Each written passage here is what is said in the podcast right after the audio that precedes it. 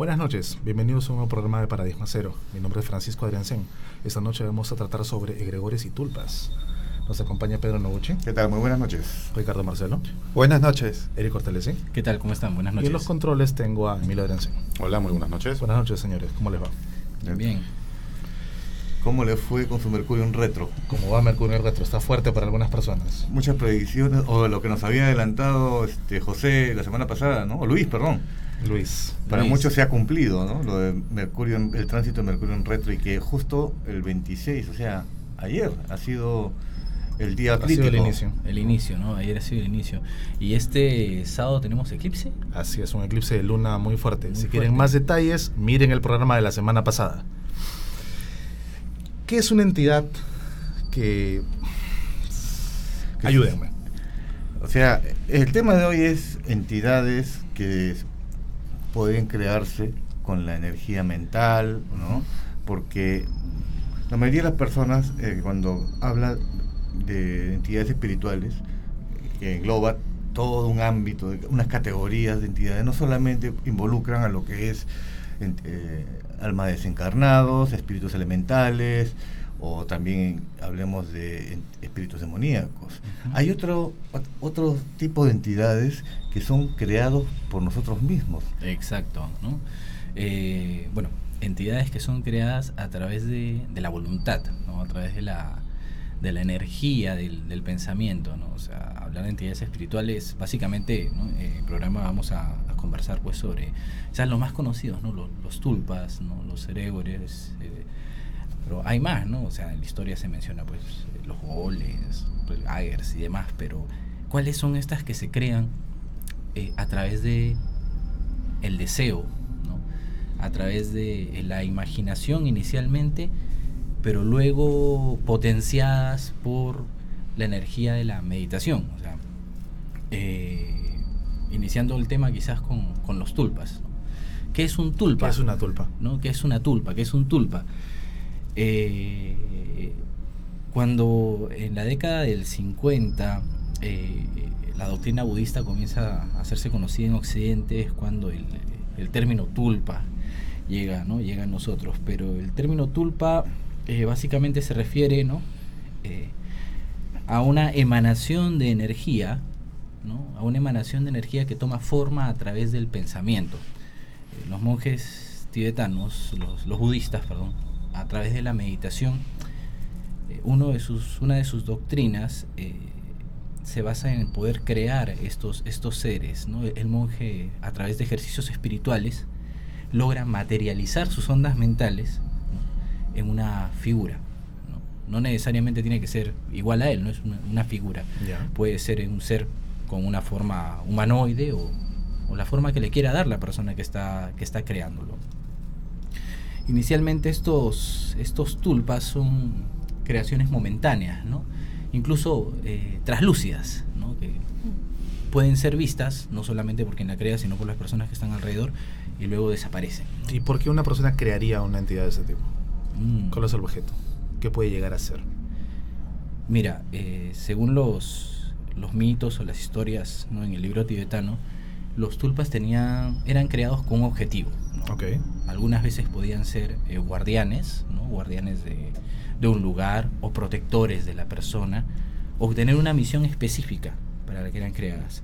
Pero este, en el Vajrayana, que es la doctrina, si, si no equivoqué, si no equivoqué la pronunciación, eh, la creación del tulpa es un ejercicio iniciático, ¿no? en la que el monje pone a prueba su capacidad de meditación y de enfoque de su energía.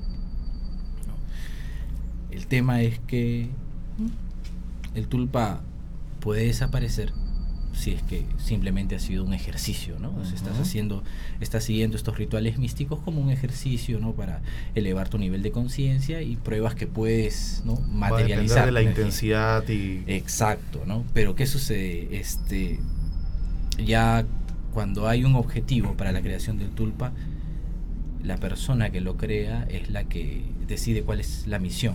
¿Cuál es la misión de este tulpa? ¿Cuál es El para- objetivo. ¿Para, qué está ahí? ¿no? Claro. ¿Para qué está ahí? Claro, es muy distinto cuando eh, el tulpa es creado por un monje que tenía una disciplina, toda una preparación, una preparación eh, y no es cuestión solamente de la noche a la mañana, este proceso puede durar meses. Claro, meses, incluso años. ¿no? Eh, y, que también ellos ah, pueden también desactivarlo a voluntad. En cambio, hay otras personas que efectivamente también han creado sus propios tulpas y y comienzan ya, es diferente porque no tienen el mismo control que una persona pues que ha sido un lama, ¿no? es que claro, lo que es un monje, ¿no? es una persona que tiene pues años de entrenamiento, eh, años eh, formando una disciplina mental y, su creación es una creación ordenada, ¿no? Es una creación ecuánime, con un fin, con parte de un proceso también. Exacto. De un aprendizaje.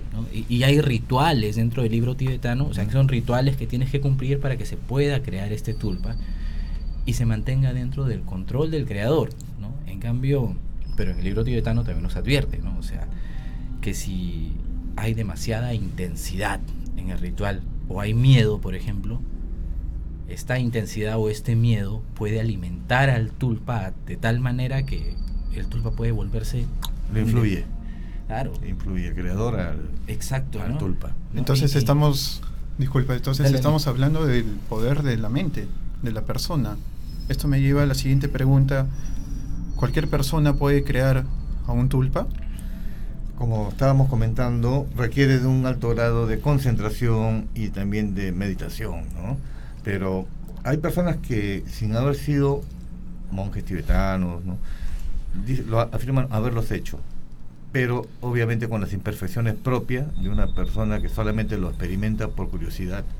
Y el tulpa definitivamente va a salir con sus virtudes, pero también con sus defectos de esa persona, ¿no? Eso me hace acordar porque en temas de brujería, en temas de sendero de la mano izquierda, magia del caos, este tipo de cosas, se habla mucho de los servidores y guarda mucha relación con la definición que acaban de hacernos de una tulpa.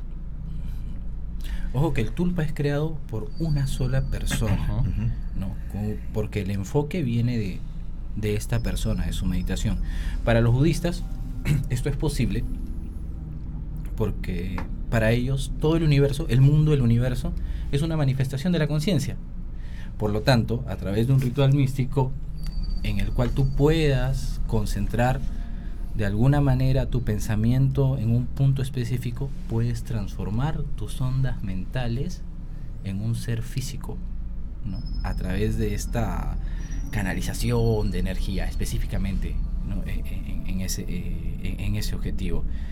Eh, bueno, la magia del caos ya es, es, otra cosa porque ahí ya son varias personas ¿no? creando un ser y eso ya sería más bien, Pedro, si no me equivoco, eso sería un, egregor, ¿no? Sí, eso es lo que vamos a tratar más adelante. ¿no? Yo que quería comentar era justamente la pregunta era de que eh, sobre si cualquier persona la podría hacer. En el año 1972, eh, ocho personas integrantes del Instituto Psíquico Canadiense, en esa eh, polémica entre qué cosas son realmente los fantasmas, quizás sean este, simples creaciones de nuestra mente, no, de imaginación, no me refiero a la imaginación, sino materializaciones de nuestras eh, proyecciones mentales. Ellos hicieron un experimento y creía y que para crear un tulpa empezaron una serie de este, empezaron desde el comienzo crearon un personaje ficticio incluso le hicieron un grabado ¿no? de un ser llamado supuestamente pues Phyllis Aylesford ¿no? Supuesto este personaje medieval, nunca existió, pero todos tenían que concentrarse visualizando las características que se habían puesto de acuerdo previamente para ver si este personaje se presentaba ante ellos, ¿no? Ah, fue tal vez así que empezaron a experimentar durante meses y meses, no tuvieron ningún resultado hasta que se les ocurrió crear una mesa parlante. Y cuando citaban o invocaban a este ser supuestamente creado, empezó a responderles a través de la mesa con golpes. Había manifestaciones. Y se estableció una especie de código de respuestas. Para una sola vez significaba sí, para dos veces no. Entonces, sí, efectivamente, algo ocurrió ahí. También llegó a mover objetos, se dice. Pero, ah, ¿cuáles eran las limitaciones de este supuesto ser? Que cuando le hacían preguntas básicas, que todos sabían que eran equivocadas, siempre respondía afirmativamente. Quiere decir de que su conciencia aún no estaba formada o no estaba integrada como un ser autónomo, sino que simplemente actuaba, digamos, de una forma automática. No, quizás el desarrollo, eh, eh, su desarrollo, digamos, intelectual o su autonomía, eh, se iba a dar durante el tiempo. Era un estímulo-respuesta nada más, ¿no? ¿no? había un proceso de pensamiento. Todavía no, o bastante primitivo, sí respondía, pero el problema era que respondía cosas demasiado este, le hacían preguntas demasiado obvias y a veces se equivocaba. Entonces todavía no tenía razonamiento, como dices. Claro, o sea, eh, hay ejercicios, eh, no, son budistas obviamente, no son tibetanos, en los que para crear un tulpa comienzas con esto, ¿no? o sea, con la idea, y meditas con la idea de un ser. Posteriormente, eh, coges una hoja en blanco y lo que haces es darle un nombre. En el momento que le das un nombre, la idea comienza a tomar forma. ¿no? Ya deja ese, de, o sea, termina el vacío y comienza la idea. Es como decir, empieza a generarse un proyecto. exacto, como, como exactamente eso, comienza a generar un proyecto. Cuando le asignas un nombre, comienza la creación del tulpa. Y en esta hoja tú puedes ir asignando características, características que ese tulpa va a tener, ¿no? Y dos piernas, dos manos, ¿no? Este, es pacífico, guardián, pero así como tú le asignas características positivas, tú mismo tienes que asignarle también sus, características negativas, porque tú tienes que crear el balance. En si tú solamente le asignas características positivas al tulpa, en el momento que comienza la creación, si es que llegas a lograrlo y se vuelve consciente, no vas a tener control sobre los aspectos negativos. O sea, es una creación que tiene que ser demasiado precisa, ¿no? Y tú tienes que eh, estructurarlo en tu mente, con todo, virtudes, defectos, forma. Avanzas con este proceso de meditación y el tema del, dibujo de la imagen es posterior a las, a las cualidades del ser. Tienes el nombre, tienes las cualidades y después viene la forma. La forma es la última etapa de la creación de un tulpa. Estos son, son ejercicios bien new, Age, ¿no? Son bien New Age. Y la, y una vez que tienes la forma, comienzas este, a meditar sobre la forma, porque ya cuando imagines la forma, las características ya han sido determinadas. Y tu enfoque ya solamente es en la forma de, del ser, del tulpa. eso quiere decir que para que cuando uno cree un tulpa, como es bien detallado, esto toma tiempo. Claro, eso es un proceso largo, ¿no? No es que de un momento a otro me siente, ya, apareció.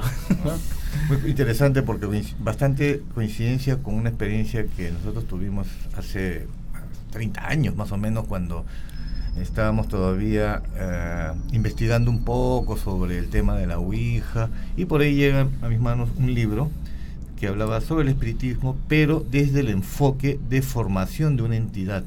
No, no es el típico concepto de que utilizas la Ouija solamente para invocar o, llamar a algún espíritu presente, no, sino de que tú vas en cada sesión vas creando a una entidad que va adquiriendo las características propias de cada persona que está que ha estado presente en dichas sesiones. Y hablaba de que en, más o menos en 20 sesiones ya debería, debería tener características propias que nosotros hubiésemos querido que tenga. Por ejemplo, podría ser una entidad femenina, de tal, de, tal rango de edad, de tales características. ¿Cuál era el objetivo de este, según el libro, de esta experiencia? Era de que ya a un nivel avanzado de experiencias, de sesiones, podías intentar una que era a través de un espejo, podías visualizar la entidad que habías creado. Mm. Obviamente no llegamos a ese nivel, ¿no? Un poco que también te daba cierta es un poco perturbador ese experimento. Es que claro, ahí está el tema, ¿no? O sea, el temor es una energía poderosa, ¿no? Pero es una energía que actúa como un boomerang, o sea, sale de ti pero regresa con fuerza y, no regresa de manera benevolente. Y ya empiezas a distorsionar tu supuesta creación también, porque le estás infundiendo tu temor. Le das poder sobre ti. Claro. Ahora que mencionaron todo esto, en programas anteriores hemos hablado sobre entidades que ya existen. ¿Cuál es la posibilidad de que, ok, estoy creando mi tulpa y realmente no lo logré, sino que lo que se manifiesta, lo que me responde en este caso es una entidad que pasó y se hace pasar por mi creación. ¿Es posible esto? Sí, sí, sí es posible. Y, a ver, una vez un compañero este, eh, psíquico, o sea, él tenía el don de la mediunidad, canalizó una entidad, no, no la canalizó a través de él, sino que la pudo, digamos, percibir y escuchar. Eh, una entidad cargada de mucho odio y que se hacía pasar por una persona que parece que por alguna razón nos tendría cierto encono. Y en un principio pensábamos que era esa persona que se había proyectado de alguna manera, pero no, eh, había sido... nos dimos cuenta cuando tratábamos de que nos respondiera a través del compañero este, psíquico y sus respuestas eran más muy básicas. Digo, pero ¿por qué ese odio, esa cólera? Y no podía responder, o sea, simplemente sentía ira, pero no, no, encontraba la razón. No sabía por qué Entonces, lo sentía. Ese nivel de respuesta primitivo te puede indicar que es algo que recién se está formando. Ya. Porque si hubiese sido otro tipo de entidad, definitivamente te puede mentir o no, pero te va a responder con una coherencia. Este es como si todavía estuviera naciendo. Ok. Mencionaste que un psíquico lo puede, lo puede percibir, lo puede canalizar. ¿Una persona común y corriente puede verlo? Al principio yo creo que no, porque eh, es más que nada una percepción etérea que va a estar presente más que nada en el plano astral. Sin embargo, sí han habido experiencias de materializaciones de tulpas.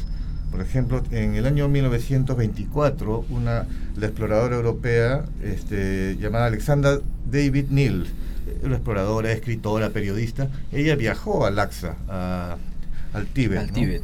Y eh, para, un poco para este, familiarizarse con la experiencia de los monjes, todo. Y es ahí donde se entera de la existencia de los tulpas y las técnicas que realizaban los monjes para crearlas. aprendió estas técnicas y dentro de los mismos monasterios y empezó a, concentrarse durante meses. Tal es así que ella visual, su intención era visualizar que estaba creando a un ser pequeño, regordete, bonachón, ¿no? como manera de prueba. Eh, hasta que llegó ella a verlo, pero no interactuaban. Pero tal es así que con el tiempo ya empezaron a verlo otros monjes. Y a medida que iban ya interactuando con este ser, eh, la creadora, su creadora, con este ser, los monjes tibetanos que veían a esa presencia vieron que se fue degenerando con el tiempo y su aspecto fue cambiando. Se fue adelgazando y sus gestos se fueron convirtiendo en algo más malévolos. Cuando le informaron esto a la Alexandra Davis, se comenzó a preocupar y, abandonó el proyecto, porque eh, seguramente ella pasó en un momento por un estado de ánimo, digamos, no muy positivo, y posiblemente eso haya servido para distorsionar lo que estaba creando, lo contaminó. Impregnó al tulpa esos sentimientos negativos. Eh, lo que sucede es que definitivamente el tulpa es influenciable por, los estados de nuestra conciencia. ¿no?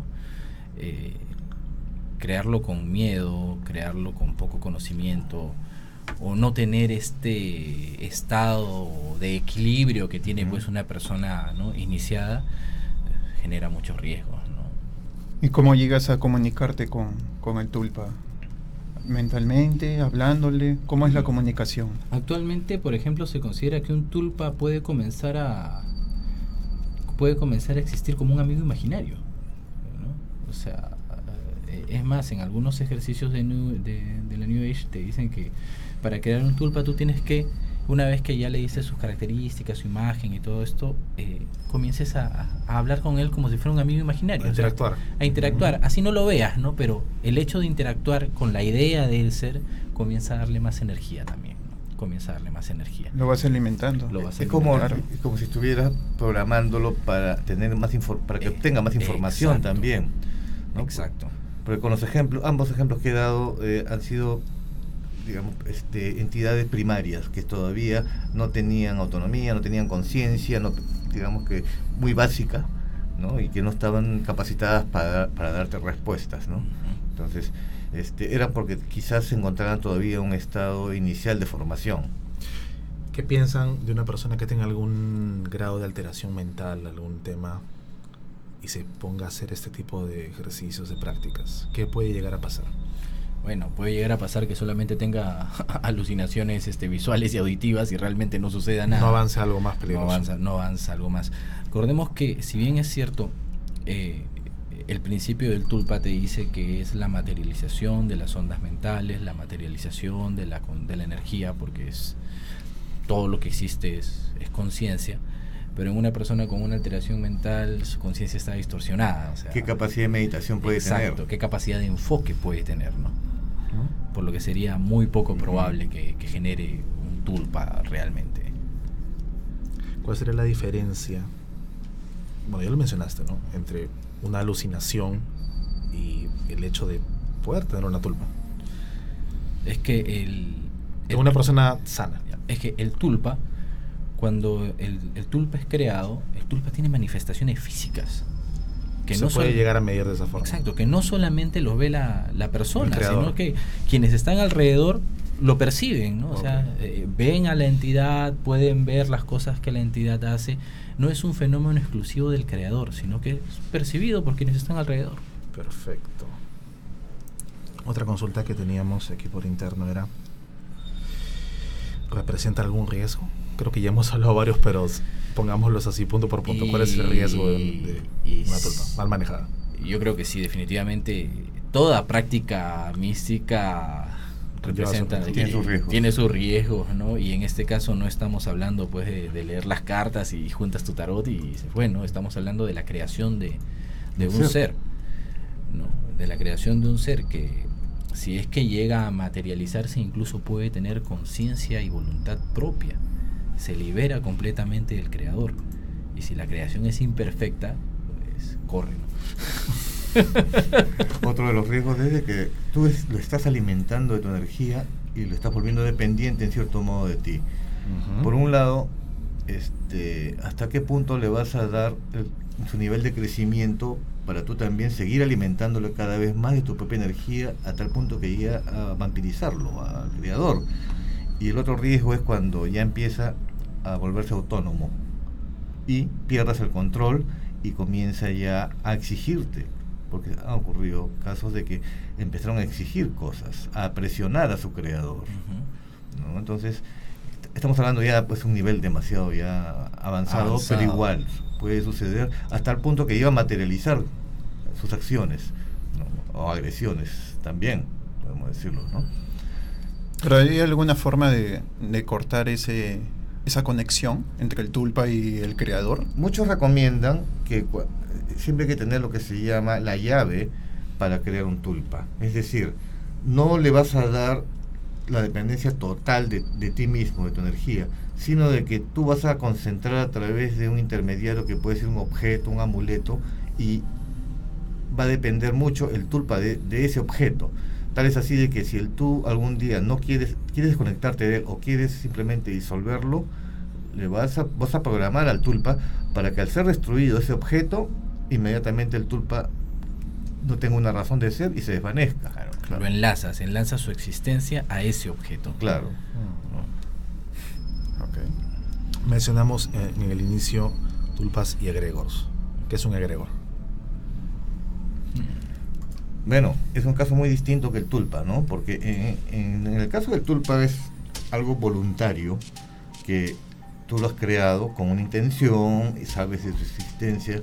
En cambio, el egregor viene a ser la formación de las emociones o energías grupales, sobre todo energías negativas, de, de una conciencia colectiva o de un grupo de, personas, de, una multitud. Entonces, esta multitud no sabe ni siquiera de lo que está creando y puede ser cualquier tipo de eh, evento o de emociones este, ligadas al fanatismo, ¿no? Entonces, em, el peligro está cuando esta ya llega a ser pues demasiado grande. Claro, hablamos de emociones, sentimientos intensos, fuertes. Y, mientras más personas se vayan uniendo a esta causa, el egregor se va haciendo más, fuerte. Lo que mencionaste hace un rato, ¿no? La, magia del caos practica mucho la creación de egregores, ¿no? Pero lo que dice Pedro es cierto, ¿no? Eh, las personas no son conscientes de que lo están creando, ¿no? Eh, sin chocar con, con, ninguna religión ni con ningún dogma, las reuniones, ¿no? Las reuniones este, religiosas, ¿no? Este, podrían crear constantemente egregores por la energía que emana de las personas. O hasta en el plan eh, deportivo también, se puede decir. La euforia, la concentración de las personas. Claro. Eh, se dice que el egregor, igual que el tulpa, en una etapa inicial va a tratar de adquirir una forma, pero como eh, en este caso ha sido no, intencional, va a tratar de, obviamente, de tratar de parecerse a la apariencia humana, pero en los primeros niveles de, su formación va a ser una forma, eh, digamos, una apariencia bastante rudimentaria, como vemos más o menos en esta representación, que es un gráfico, pero se le ha mostrado a personas que sí han tenido la capacidad de poder ver este tipo de seres y me lo han descrito muy parecido, como un ser que quiere ser, pero todavía no es. Está todavía es como una especie de humanoide incipiente que, pero que poco a poco va adquiriendo. Va adquiriendo una forma. Porque como no tiene una personalidad fija, porque no ha sido creada por una sola persona, sino por un grupo, inconscientemente, entonces va tomando una pizca de cada uno y más o menos se va moldeando según las características. Por eso digo, si la conciencia colectiva es uniforme, en caso pues de grupos de fanáticos, mucho más rápido se va a formar este egregor. Y el, y el tema está que el, egregor no es controlado por las personas, porque no, no fue creado a voluntad. ¿no? Por ejemplo, eh, en los grupos ¿no? este, religiosos y demás, se podría incluso pensar que, estas, que estos egregores que se forman, eh, imagínate, ¿no? se juntan para adorar a un dios. Mm. ¿Te imaginas la Ya veo por dónde vas. ya, ¿Te imaginas la conciencia que puedes tener, que puede tener este egregor? Lo que él al, al crearse eh, la posición en la que él puede sentirse frente a sus creadores. Claro. Por eso que en los tratados parapsicológicos antiguos decían mucho de que eh, los dioses menores eh, de, la- de las antiguas culturas, sobre todo de las egipcias, eran prácticamente egregores. Egregores. ¿Por qué? Sí, efectivamente puede generarte un milagro o un favor o, o un castigo contra alguien porque a cambio de algo te- tenías que dar una ofrenda, porque así se sentía mediante tu fervor lo estabas alimentando. Entonces una forma tratando de seguirte el juego Adopta la función que la masa función. cree que tiene. Exactamente. Entonces eso tiene un efecto ¿no? multiplicador en la, en la gente, porque Exacto. dice, así funciona, así existe. Entonces yo, te- yo también tengo que tenerle fe. No estoy hablando de ninguna religión en particular, sino que eso Exacto. viene desde los inicios de, la- de las primeras culturas. Y Entonces- venía el tema de las ofrendas, los sacrificios, Así es. ¿no? para Mien- alimentarlo. Mientras más alto era el rango de un dios de esa época, era porque mayor era porque mayor cantidad de gente Lo adoraba. lo adoraba. Ahí ya tenemos una explicación. Claro, ¿no? más, en, más poder tenía. Más poder. energía tenía. Y no, y no puede existir el lado positivo de esto. O sea, la tulpa y el egregor siempre tiene que tener un- esa- ese enfoque negativo. Es que, o sea, puede existir un lado positivo, sí, o sea, no, no es que sea negativo, lo que sucede es que la, la, la mala creación, por así decirlo, es la que va a generar El problema. el problema. Y la más común. No, y, y más- que es lo más común, ¿no? O sea, un tulpa creado por una persona que no tiene la preparación para hacerlo, oye, si va a tener aspectos negativos, ¿no? Un egregor que se genera, pues, no sé, imagínate, ¿no? Un lugar donde la gente va a llorar sus penas, ¿no? Donde la gente en lugar de ir con alegría va pues con, con toda la carga de sus problemas encima. ¿Te imaginas qué tipo de egregor puede crearse? Claro, ahora a mí me enseñaron hace mucho tiempo eh, que las manifestaciones positivas de las personas también creamos seres. Sí, me dijeron que se llamaban elementarios, no elementales, ¿ah? Elementarios, ¿no? Elementarios. Sí, y que después ellos iban a cumplir una función, digamos, mucho más este, a favor de la, del equilibrio de la naturaleza, ¿no? iban a, digamos, a ser benefactores y que por eso es que no son muy comentados ni tampoco este, no son motivo de ninguna preocupación porque forman parte de un ciclo normal de la vida. El problema surge cuando hablamos justamente de estos egregores negativos, cuando son formados por emociones negativas. Eso sí nos van a afectar porque van a empezar ya a hacer otras cosas como manipular la, a la gente que cree en ellos.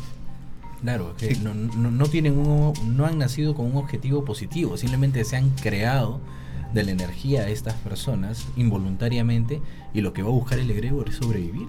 Y necesita de esa misma energía para, retel- para realimentarse, ¿no? ¿Cómo llega a manipularlos? ¿Cómo nos, cómo nos afecta? Claro.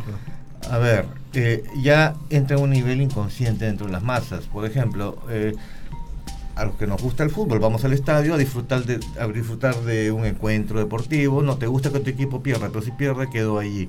Pero el problema surge cuando las, las barras, la- el fanatismo llega a un extremo de odio y empiezan a enfrentarse, ¿no? Empiezan a incluso hemos visto acá casos de asesinatos en, los, en las calles solamente por, Por rivalidades futbolísticas. Tú ves, yo he ido a los estadios a ese tipo de partidos y ves cómo las personas comunes y corrientes que en la calle no matan ni una mosca, Claro, cómo se- cambian totalmente se cuando están en un grupo enfervorizado y, y en forma violenta, ¿no? Una cosa es alentar, pero otra cosa es ya cuando sale lo más primitivo que es la agresividad por algo que no tiene sentido, ¿no? Exacto. Hay ha habido muchos casos de estos que han tenido, han asesinado a hinchas del otro equipo solamente por ese fe- fervor, ¿no? Mezclado con un odio que a alguien que no conoces, o sea, no tiene, no tiene ningún, ningún tipo de ra- racionalidad, pero sucede. O, o las sectas en los 80s y 90s, ¿no? Los suicidios masivos, También. ¿no? O sea, Siempre es el grado de fanatismo, ¿no? Lo que conlleva a un, a un grupo de personas a cometer... eh, Sí, lo que pasa es que cuando, mediante el fanatismo logras que la gente mantenga una idea en común, una visualización, un ideal en común, que es mucho más fácil. También existe, por ejemplo, fanatismo, o mejor dicho, egregos de la guerra, que son, igual que en el caso del fútbol, un dos grupos de personas en- enfrentadas, eh, ¿no? por un tema en común. ¿no? Y el odio hacia el, hacia el rival empieza a acrecentarse. así como invocaban a Ares, el día de Claro. la guerra, a nombre de él. Claro, entonces lo que, que se le conviene a este Gregorio de la guerra fomen- Es que sí, más- fomentar más, más la discordia, ¿no? Muy bien, ahí es un ejemplo más o menos cu- cuál sería la función de un, egre- un egregor, ¿no?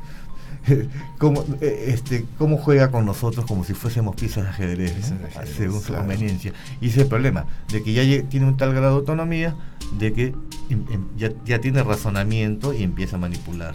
Ya no estamos hablando de una simple tulpa. no, es que es totalmente diferente, ¿no? Totalmente diferente, porque el, el egregor lo que busca es el o sea, se genera de un grupo, se genera de la energía de un grupo, de una masa de personas y va a querer tener el control de este grupo y de esta masa de personas para seguir existiendo. Claro. ¿Y cómo puedes hacer que deje de existir? Es una muy buena pregunta. Mira, cortando la raíz, el mal de raíz, que es el fanatismo, ¿no? Dejas de creer. O si no, bueno, si estamos hablando, por ejemplo, ya de- si existiera un egregor del fútbol, de la violencia, tendríamos que haber toda una campaña de parte de las autoridades para que esto se elimine. Pero es un mal global, en, en todos los países existe esta rivalidad, ¿no? Es un poco difícil. Pero por lo menos no involucrarte para no ser víctima de esa manipulación. O sea, si eres fanático de un equipo, no fanático, si eres hincha de un equipo, no, no vas a llegar al extremo de ser el fanático que odia al, al que al, amigo o al compañero que le gusta el otro equipo. O sea, no tiene nada, ningún sentido. Yendo a una a un principio, es un principio hermético básico, es que un Dios existe mientras tú creas en él. Cuando la gente deja de creer en un Dios, cuando el Dios desaparece. Pierde fuerza, Pierde claro. fuerza. Una consulta. ¿Y qué pasa cuando... Está siguiendo el ejemplo del fútbol, ¿verdad? Tienes equipos rivales. Posiblemente un egregor opuesto. ¿Se puede dar la lucha entre estas entidades? Yo creo que no, porque cada uno, bueno, ellos van a fomentar el enfrentamiento, conflicto. el conflicto. Para o sea, no, no hay un egregor del fútbol, sino hay un egregor de la violencia, ¿no? O de la ira. ¿no? O sea, va, va a predominar más con qué fue formado. ¿no? Entonces, eso es lo que muchos tal vez hablan de de la mística. La mística es una especie de inducción que les da, parece, este tipo de manipulación para que Para generar fervor, Sí, generar... para poder tener algo de qué defender, ¿no?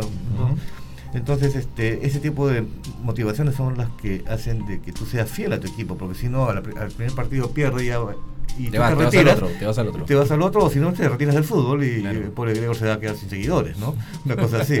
¿Cómo nos protegemos? Ya mencionaste uno. Básicamente es esa, ¿ya? Porque yo no sé hasta qué punto esto puede afectar a personas que no tengan nada que ver con el tema. ¿no? No estamos hablando pues de entidades negativas que se van a meter a tu casa, ¿no? Sí, no. Entonces, pero sí hay una cosa, de que cuando tú aportaste en algo, en la creación de una entidad, vas a tener un lazo. Y que tarde o temprano esa energía va a retornar a ti o te va a buscar. Y tienes que cortarlo, como sea.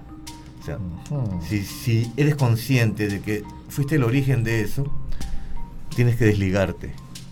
¿no? no digamos de retirarte del fútbol, pero bien verlo de una manera más objetiva. Estamos hablando solamente de un tema que es el fútbol, ¿eh? pero sí, no, pero estamos, se puede crear de muchas sea, maneras. Hasta inclusive pueden haber pues este corridas de toros, ¿no? Que donde donde no muchos no entendemos cuál es el fervor, es arte o es simplemente disfrutar como como que el, el animal nace de, de emociones, ¿no? Nace pa, para bien o para mal, para ¿no? bien o para mal. Se ¿no? me ocurre hasta algún concierto de alguna También, banda. Hasta un concierto, Sí, sí, definitivamente. Recuerda que este tipo de entidades son creadas a través de, o sea, son creaciones de energía, pero formadas los tulpas a través de la conciencia, ¿no? Y el egregor a través de la Emociones. de las emociones de estos grupos de personas. Emociones desbordadas. Emociones, Claro. sí, desbordadas. Y puede pasar también en todo caso que en culturas muy disciplinadas, como ponte la japonesa, que en las organizaciones todas las mañanas siguen cierta, cierto ritual, cierta disciplina, ciertas actividades, para meter dentro de la gente el fanatismo en cierta forma por la empresa en sí. ¿Se forma algún egregor corporativo o algo así? Mm, No sé si corporativo, ¿ah? pero No creo, o no, sea, no lo veo marcando tarjeta, No. pero bueno, mm, en principio no, no, no creo que se forme un fanatismo, sino que es una, es una cultura diferente que ve como su segunda casa a una empresa, ¿no? Y que la disciplina, digamos, forma parte del día a día, ¿no? Y si llegara a formarse por eso, yo creo que no va a ser nocivo. No sería negativo, No, ¿no? para nada, pues, ¿no? El egregor de la disciplina, pues, Pero- que bueno fuera, ¿no? Pedro, en exceso todo puede ser negativo. Mira cómo la gente se suicida Ah, ahí por eso ya, sí, eso ya es otra cosa, Eso pero es ya otro es fenómeno ya. por frustraciones ya, claro. ese es un fenómeno ah, asociado a la frustración Más- y al estrés, ¿no? O sea, Más bien en otras situaciones sí podría haber un egregor causado por, por ejemplo, por la depresión. ¿no? Depresión, digamos, un estado de un- todo un país. Es que como esté pasando- cuando, no sé si, disculpa Pedro por haberte interrumpido, no sé si alguna vez alguno de ustedes ha entrado a una institución mental, aunque sea de visita, ¿no? O sea, tú entras a, una institución mental Y es como si hubiera otro aire. y es otro ambiente. Sí, claro. Sientes la opresión en ese, en ese lugar, ¿no? O es cuando estás en- o cuando entras a un pabellón en un hospital, bueno, que ahora, ahora hay más control en eso, pero antes yo recuerdo cuando yo era niño tú podías entrar pues este, hasta las zonas donde estaba la, la gente en estado ya terminal, ¿no? Y, y el ambiente era otro. Así es. Y me hace recordar también mucho en los años 80 o 70 empezaban esas series, este, funciones de trasnoche que eran películas pornográficas triple X que daban en los cines. eh, son exclusivamente para adultos y es, atraía generalmente un perfil de personas. Eh, personas. Que me han comentado que en esa época habían ido y tenían la capacidad también sensitiva, decía que era terrible, porque el, el ambiente, el humor era diferente al de una función común y corriente, ¿no? Este, eh, el asunto era como ellos podían ver o sentir, han visto entidades Claro. como vampirizando dentro de la semi-oscuridad, ¿no? A las personas que iban ahí, que tenían ese perfil. Ahora, no digo que uno que haya ido una, dos veces, tres veces por curiosidad. Habían personas asiduas, que seguramente todas las noches o cada función. Entonces, eso ya iba cargando y creando los llamados egregos de la lujuria, ¿no? Que Exacto, son los es- que van a motivar también eso. Van ligados a emociones A básicas. emociones, claro. definitivamente. No es que sea el egregor de, de, no sé, de la compañía que hace autos, Claro. el egregor del Congreso, No. el egregor del partido E- político. Ese tal. fanatismo por algo y que se vuelve negativo puede ser también, pues, este, como hablaba de la depresión. Que Exacto, son, o sea, son emociones. Ahora que, la- de, la- que ellos puedan motivar o incentivar más la depresión, correcto, pero de ahí venga un suicidio ya es un efecto colateral. De ese estado. ¿no? producto. No es que haya un egregor de suicidio, porque si no, no le conviene al egregor. Claro, se queda sin claro, comer. se queda Está sin matando su fuente de alimentación. Exacto, se queda sin alimentación. Estábamos hablando de cómo protegernos de esto. ¿Ustedes creen que la oración puede llegar a protegerte de estas influencias? La oración con fe o sin fe. Claro. Definitivamente. La oración con fe, ¿no? Pero- Recuerda que cuando tú oras, cuando tú eras, incluso tú puedes estar decretando, puedes estar este, canalizando energía para un objetivo, que en este caso es protegerte, ¿no? Y volvemos al principio básico del que hemos estado hablando desde el inicio del programa, ¿no? Que todo lo que nos rodea es una manifestación de la conciencia. Ujú. ¿El ser escéptico te protegería de estas entidades? Pero si sí eres fanático de algo y que estás contribuyendo a crear una o alimentar a una de estas identidades, creas o no, el egregor va a estar ahí. Va a estar- y va a estar vampirizando a los que realmente lo están alimentando. Entonces, emociones. claro. no, no es una cuestión de creer o no creer, ¿no? Y cuestión, en, con respecto a la oración, yo sí creo que puede funcionar porque eh, tú estás también atrayendo vibraciones Mm. positivas y tú atraes lo que realmente manifiestas. Entonces es una forma, ¿no? de poder neutralizarlo, porque eso, estas entidades también pueden llegar a, a provocar, este, a intentar agredir personas que no necesariamente pertenezcan a un grupo, a una secta o algo parecido, sino que personas que momentáneamente estén compartiendo ese tipo de emociones, depresión, por ejemplo, ¿no? ¿Quién no está deprimido en un momento de sus vidas? Pero mala suerte que por ahí llegó un nexo y atrajo un egregor. Dijo, ah, acá tengo otra fuente de alimentación. No lo captó con un grupo, sino que individualmente podría ser. Mm. Entonces hay que... La principal arma creo que es la información, en este caso. Saber que existen y cuáles son los riesgos. ¿no? Exacto. Prácticamente la inteligencia emocional encierra en mucho, Eh, y depende mucho también del conocimiento. claro. Entonces, este, estamos dando, esta, todo, todo, hablando de todos estos temas para que el público pueda sacar sus propias conclusiones. Tampoco que decimos que esta es la verdad absoluta, Exacto, ¿no? es enteramente a Correcto. título personal. No, Sí. que la verdad absoluta no, no existe, ¿no? No existe. Mira, estaba viendo aquí también varios casos a nivel mundial. Existen conceptos de- que la gente alimenta con su tiempo, su mente, ¿no? sus emociones, eh, diversas actividades. Incluso podríamos hablar hasta de actividades festivas como el Halloween, o el capitalismo, o el comunismo, el fascismo. Todo eso es motivo para, también para, Para crear- crear un personaje Personajes o un ser. Todo lo que nos lleve a un fanatismo extremo, ¿no? Claro, emociones desbordadas. Asumiendo que el creador que hizo una tulpa no le haya puesto un fin, ¿esa tulpa tiene una fecha de caducidad? Si no encuentra una fuente de alimentación, se puede desvanecer. Una tulpa. Una tulpa, el egregor. El egregor yo creo que es una creación ya tarde o temprano va a encontrar su alimento porque como ha sido formado a nivel algo Colectivo. colectivo, Colectivo. algo mucho más grande, Es más difícil también de diluir. claro. Claro, para que un tulpa o una tulpa pueda permanecer en el tiempo, tendría que haber sido creado con ese fin. Además tiene, Claro. la, tiene la firma y la relación con su creador.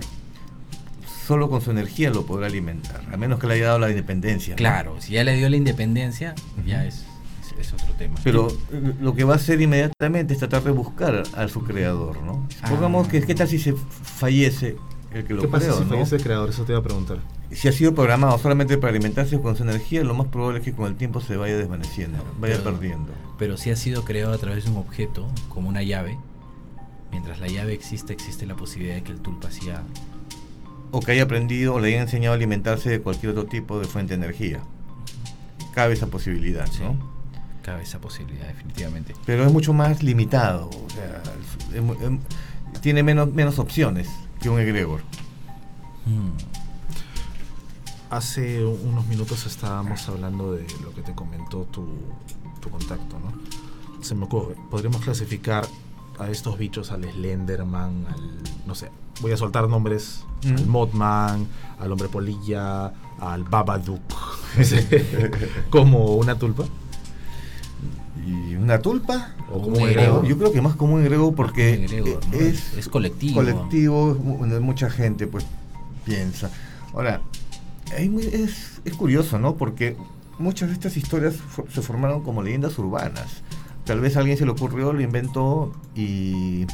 Y lo soltó, ¿no? Y lo soltó, pero empezó a crear a unas personas tal grado de psicosis, tal vez, que ahí tenemos, por ejemplo, la imagen del Slenderman, ¿no? Personaje típico, creo que fue, digamos, creado en los años 80, ¿no? Y que empezó a tener tal cantidad de, de personas que decían haberlo visto. Claro, no es más, tiene videojuego y película. Sí, por supuesto, ¿no? Es bien curioso porque en Alemania, en la época medieval, también los niños empezaron a quejarse o reportar apariciones muy similares al Slenderman, sobre todo en sus pesadillas. Pero fue muy coincidente que en una comarca demasiados niños, en esa época pues no chateaban, no, tenían, forma, sino de que eh, empezaban a ver en sus sueños a, este, a un personaje similar, ¿no? De brazos largos que él trataba de atraparlos. Y no sería la primera vez de, de coincidencias colectivas de ensueños como cierto personaje también que muchos reportan a nivel mundial, que tiene ciertas características, incluso hasta le han hecho un identikit. Exacto, que, lo ven en, los sueños, sí. todos los sueños, sí. Muchos quieren saber quién es, ¿no? O del caso de la película Freddy Krueger, ¿no? De Pesadilla en el Mostil, creo que también tiene su base está, inspirado en, un hecho real. En unos inmigrantes camboyanos, camboyanos. que comenzaron a morir mientras dormían, ¿no? Y todos, todos narraban que en sus sueños había una persona que los mataba. Y no les creyeron hasta que comenzaron a morirse. Wow. Y moría, digamos, de infarto, ¿no? por impresión. Pero todos, la mayoría o casi todos eran este, jóvenes, no, no tenían problemas de salud. Exacto. ¿no? Este, digamos, características que para nada digamos que podría tratarse de una coincidencia, un problema de salud ya, o sea, ya estamos encontrando cosas pues que no tienen una explicación. Exacto, cuando escapa de una explicación lógica ya tenemos que irnos a... Ya podemos dudar. sí, así es, ya, ya nos vamos para este lado. El proceso de creación de, la tulpa de, de Gregor me hace recordar mucho a los golems. Ah, el golem es, es, una, es una creación, sí, a través de... A través, sí, también de, la energía de, en este caso pues del, del, sacerdote que lo, que lo creaba, pero el golem, su materia era inicialmente física, ¿no? Se le infundía la vida a través de un ritual. La famosa palabra, este, Yemef creo que era, ¿no? Con el papelito, con el papelito o la, o la marca en la frente o en el pecho del golem que le daba vida, pero el golem era básicamente un autómata que seguía las, las órdenes del creador y en muchas ocasiones escapaba del control del creador. No, estaba limitado. Y estaba sujeto a la existencia del papelito. del, ah, del papelito, claro. porque la manera de matar al golem era o quitarle el papelito con la palabra que decía vida o borrar la E. La, e era como la llave que estábamos hablando de las culpas. Muy similar. Muy similar, En teoría, todavía hay uno suelto en Praga, ¿no? El golem de Praga sigue ahí. Lo ven cada, cada cierto tiempo. Hay gente que declara verlo, ¿no? Es muy parecido a las también costumbres haitianas, ¿no? De los zombies, que tenías que, para que no se despierte una vez que ha fallecido una persona y no, y, no sea sometida a un ritual de, zombificación. Zombificación. No tendrías que llenar la boca con sal y colocarle, creo, ahí una especie de talismán y coserle la boca, ¿no? Pero si alguien se lo retiraba... Podía podía este, nigromante podía levantarse podía levantarse podía volver o sea siempre hay una llave parece es un, algo muy simbólico en este tipo de, de manifestaciones. ¿no? El famoso soplo de vida, el aliento de vida. Del que también hemos hablado, que está presente también ese concepto de la energía vital en todas las culturas antiguas. Que lo único que cambiaba era el nombre, pero el concepto era el mismo, ¿no? Incluso esta figura, pues. Eh, Prana. Ruá, por parte de los hebreos. ¿Cómo es que lo supieron? Este, es el mismo concepto, sin embargo, no, son culturas que nunca tuvieron contacto, ¿no? Así es. Yo lo que creo también es de que eh, antiguamente pues este, este tipo de conocimientos eran más fáciles de asimilar porque estamos hablando pues de que el, grado de sensibilidad era mayor que actualmente. Ahora, por muchas razones, y uno de ellos es el dejar de creer, de tener ese sexto sentido, eh, nos ha atrofiado en cierto modo, ¿no? Y no solamente a nosotros, sino también a nuestras mascotas, a nuestros animales. Claro. Ahora es an- antes de un temblor, antes los perros ladraban. Ahora, 15 minutos antes te avisaban, ahora ya no ladran. Ahora ya no ladran, ¿no? Ahora más bien tú tienes que cargar al perro Sí, para salvarlo. Exactamente. ¿Qué ha pasado, no? Sobre todo los perros de ciudad, ¿no? No, no, no hablo Claro. del campo, ¿no? ¿Qué ha pasado con las mascotas? Lo mismo que nosotros. No- algo no- nos ha atrofiado todo, toda esa sensibilidad. El desarrollo, la cultura nos ha, nos ha quitado esa parte intuitiva. Es tema para hablar. Ahora, a esos experimentos que hemos visto, hay un he visto en internet del homúnculo, Ah, que no tiene nada que no ver nada con que ver este con tema. esto, ¿no? Seguramente O sea, muchos estarán haciendo esa pregunta, ¿no? Pero es algo ya más físico, ¿no? Exacto, lo que sucede es que eh, los tulpas, los egregores, incluso los golem, eh, son creados a través de la canalización de energías. ¿no? En cambio, si hablamos de un homúnculo, es supuestamente un experimento biológico. Claro, además, más. que, además, ¿qué, qué grado de credibilidad podría tener eso? Es un poco de semen en un huevo Exacto. y dejarlo germinar, ¿no? No tiene O sea, mucho sentido. Dicen algunos que han, bueno, sobre todo un par de... Un par de rusos. De rusos, ¿no? De youtubers que han experimentado con eso, pero de ahí no, no, no, no tiene ningún, ningún otro fundamento. ¿no? Cuando, lo, cuando lo muestren de, ya de este tamaño más o menos ya es otra cosa. Se me hace pensar, ¿no? ¿no? no habrán creado homúnculos en el Congreso? Qué miedo. Probable. Yo creo que los vamos a dejar con esa duda. Esa duda. Gracias, Pedro. Gracias también. Gracias, Eric. Gracias. Ricardo. Gracias. Gracias, Emilio. Gracias. No olviden suscribirse al canal, dejarnos sus consultas y comentarios a través de la página web, de las redes sociales o pueden escribirnos directamente al correo, es contacto arroba paradigmacero.com. Hasta el próximo viernes. Hasta el próximo viernes. Thank you.